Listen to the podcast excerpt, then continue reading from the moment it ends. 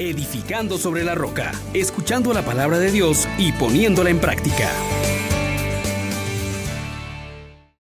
Bienvenidos mis hermanos, que Dios fiel y misericordioso que desea nuestra felicidad, les bendiga rica y abundantemente en este maravilloso domingo sexto del tiempo entre años. Invoquemos, hermanos, a, este Dios en el que podemos confiar y sabe dichoso aquel que confía en el Señor.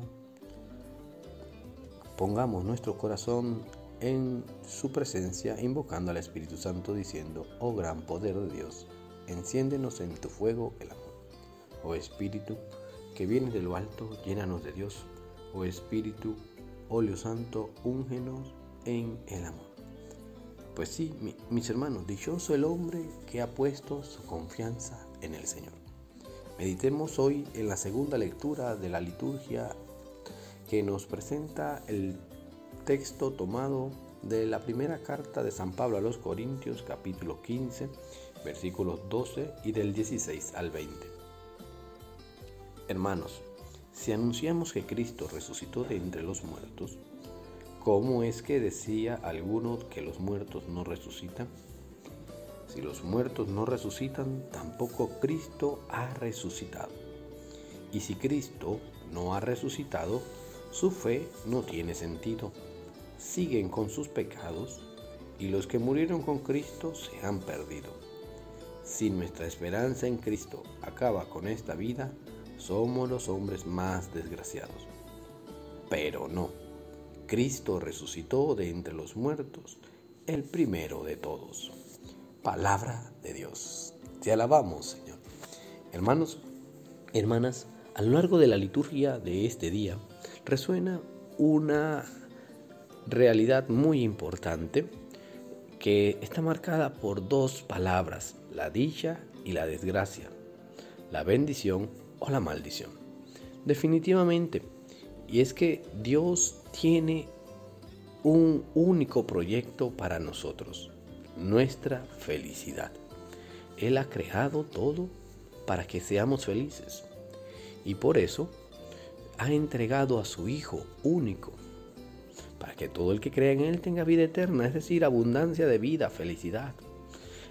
Él es el criterio que marca la diferencia.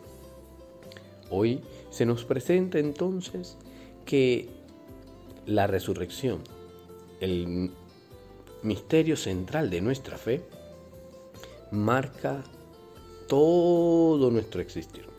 Porque ciertamente nuestro mayor enemigo, la muerte, la que nos amenaza, la que nos quita la vida, las que hace que estemos llenos de miedo, que muchas veces nuestras actitudes egoístas, soberbias, están tratando de, de alguna manera como funcionar de un instinto de conservación de la vida. Pero la vida, la que es verdadera, la que hace feliz, solo se puede recibir en Cristo Jesús. Entonces, mis hermanos, nuestra vida en relación con Dios trae la dicha, la felicidad. Las lecturas de este día nos hablan precisamente de dónde estamos poniendo nuestra confianza. Dichoso el hombre que confía en el Señor, canta el salmista. Dice, verá el fruto de su trabajo, le irá bien. Aquel hombre que confía en el Señor. Pero, a ver, mis hermanos, ¿qué es precisamente confiar en el Señor? Confiar en el Señor es sabernos amados por Él y este amor que vence a la muerte nos hace entonces no confiar en nuestras fuerzas, en nuestras eh, capacidades, actitudes, ni en el dinero, ni en ninguna realidad terrena, porque todas son criaturas, fallan todas son insuficientes. Solo Dios puede llenarnos. Solo Dios puede sostenernos. Desde el profeta Jeremías hoy se nos va presentando que si nosotros no nos confiamos a Dios, experimentaremos todo tipo de decepciones, de frustraciones. En cambio, quien confía en Cristo que ha resucitado, su vida cambia. Ya lo que le amenaza al ser humano, la muerte, no es el enemigo, ya ha sido vencido. La palabra de Dios nos dice, ¿dónde está muerte tu victoria? ¿Dónde está muerte tu aguijón? La muerte ha sido vencida con la resurrección de Cristo. Entonces, mis hermanos, si eso es así, y efectivamente es lo que creemos, nuestra vida también se ve transformada por este criterio. Con este criterio ya no veo al otro como enemigo, no lo veo como adversario. En cambio, procuro el bien para todos. Me gozo en la ley del Señor. La medito de día y de noche. Me voy uniendo a Él y ya dejo la vida de pecado porque ahora yo experimento la dicha de la salvación y mis actitudes cambian, mis prioridades cambian. Es lo que Jesús propone hoy al hablarnos de las bienaventuranzas. Dichosos los pobres. ¿Qué pobres? No el que no tiene los recursos materiales, no. Dichoso el que desinfla su ego, el que es capaz de vaciarse de sí para llenarse de Dios, llenarse de su amor. Y le pertenece este reino de la, de la sabiduría, de la justicia.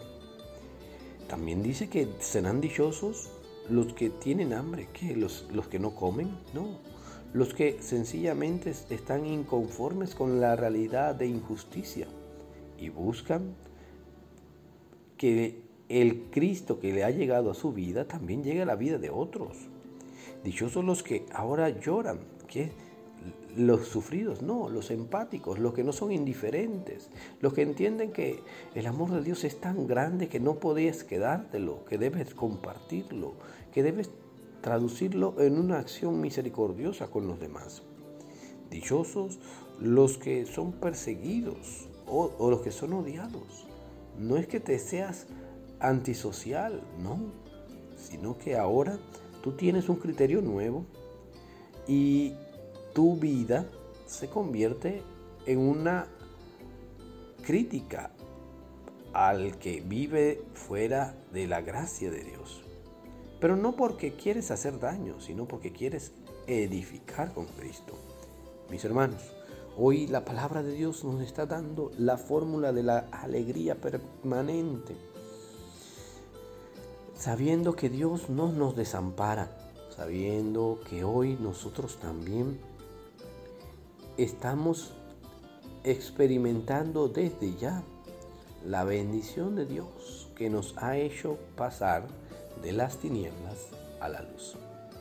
Qué bueno es Dios, hermano, que hoy nos da la gracia de conocer en la experiencia la resurrección de nuestro Dios. Si queremos realmente permanecer llenos de dicha en la vida, plantemos nuestras raíces en lo esencial, en la roca firme, en nuestro refugio, Cristo Jesús, el que padeció, pero el que resucitó, el que está vivo, Él el Cordero, que ha sido degollado por nuestra salvación, que ahora vive y reina en medio de los siete candelabros. Ese Dios con nosotros, hermanos. Bendigámoslo, invoquemos su santo nombre y glorifiquemos a Dios todos los días de nuestra vida, sabiendo que con Él lo podemos todo. Con Él somos invencibles, que para Él todo es posible. Señor Dios nuestro, que has bendecido al mundo con la resurrección de tu Hijo Jesucristo, venciendo la muerte, para que nosotros podamos experimentar el gozo de la vida. Concédenos la gracia de ser felices en tu presencia, en el amor, y compartiendo nuestras vidas, la pongamos también al servicio de los demás. Bendiciones para todos. Les exhortamos, hermanos, por la misericordia de Dios, que pongan por obra la palabra y no se contenten solo con oírla.